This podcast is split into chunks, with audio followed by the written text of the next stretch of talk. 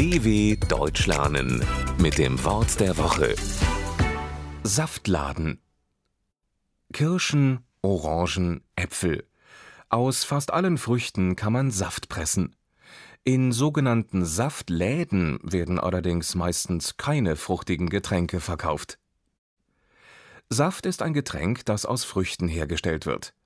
Laden ist ein anderes Wort für Geschäft. Doch in Saftläden kann man nicht unbedingt Saft kaufen.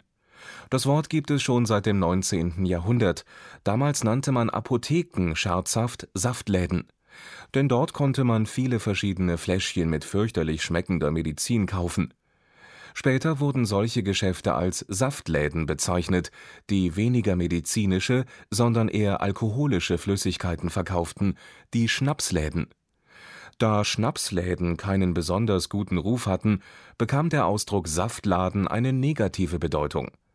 Heutzutage kann jedes Geschäft und jede Firma mit schlechtem Ruf ein Saftladen sein, egal was dort verkauft wird.